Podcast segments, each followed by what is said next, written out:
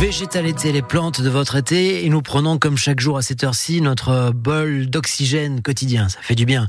Christine Lapré nous emmène en balade à la découverte des, des, plantes les plus emblématiques de notre département, en compagnie des écologistes de Lezière, une asso spécialisée dans la vulgarisation de la botanique située euh, au domaine de Restinclière à, à Prades-le-Lez. C'est en compagnie de Thibaut Suisse que nous observons les plantes de notre département euh, depuis le domaine de Restinclière aujourd'hui.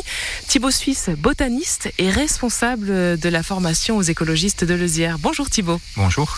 Alors aujourd'hui, on va parler euh, d'une petite liane qui pousse euh, sur la ganivelle le long du littoral. C'est la samonée de Montpellier, Thibaut. Tout à fait, la scamonée de Montpellier. Donc c'est, comme vous l'avez dit, une jolie petite liane assez discrète, mais qui va pousser dans les dunes ou les arrières-dunes. Et on la reconnaît parce qu'elle a des jolies feuilles en cœur, des ah. toutes petites fleurs qui se voient assez peu, mm. et une couleur qui est euh, vert un petit peu bleu et à tendance jaune qu'on appelle euh, les verts glauques et qui ressemblent grosso modo à des feuilles de poireau, à la couleur des feuilles de poireau. Bon, c'est pas, c'est pas le nom le plus euh, joli, enfin le vert le plus joli. Euh...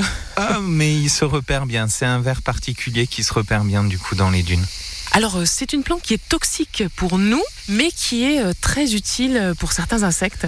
En fait, il y a un papillon qui s'appelle le petit monarque, le cousin européen, africain et asiatique du grand monarque euh, qu'on connaît par les reportages en Amérique. Donc, le petit monarque, qui est ce petit papillon orange à liseré noir. La chenille se nourrit de cette plante qui est mmh. toxique et ça rend la chenille et le papillon aussi toxiques. Et du coup, avec ces couleurs très voyante, le orange et le noir. Il prévient euh, les potentiels prédateurs qu'il vaut mieux éviter de le manger. Malin, donc personne ne le mange du coup alors ce papillon-là? A priori non.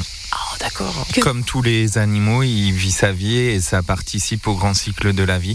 il fait la pollinisation de la scamonée notamment. Donc c'est des services euh, mutuels. Voilà, il s'échange euh, des services. Cette scamonée euh, de Montpellier, il y a une petite arnaque sur le nom quand même, euh, Thibault. Il y a beaucoup, beaucoup de plantes ou d'animaux qui sont nommés avec cette épithète de Montpellier. En fait, des fois, ça marche assez bien. Par exemple, la scamonée de Montpellier, elle est présente en France euh, principalement sur le littoral méditerranéen. Mais il y a d'autres fois où ça n'a aucun sens. Montpellier a depuis le XIIe siècle été un haut lieu de la botanique et euh, au XVIe et XVIIe siècle, ce haut lieu est devenu vraiment euh, une référence botanique en Europe et dans le monde.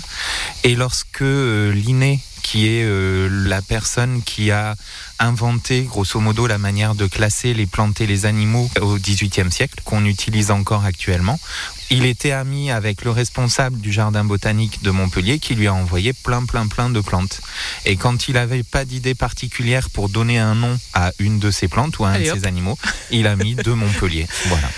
Merci beaucoup euh, Thibaut euh, d'avoir partagé euh, cet éclairage sur la scamonée de Montpellier qu'on retrouve donc sur le littoral près, de, près des plages dans l'Hérault. Merci. À bientôt. À bientôt. Thibaut, les écologistes de Lezière, d'ailleurs, si vous voulez retrouver toutes les animations organisées par cette association, vous allez sur le site eusière.org.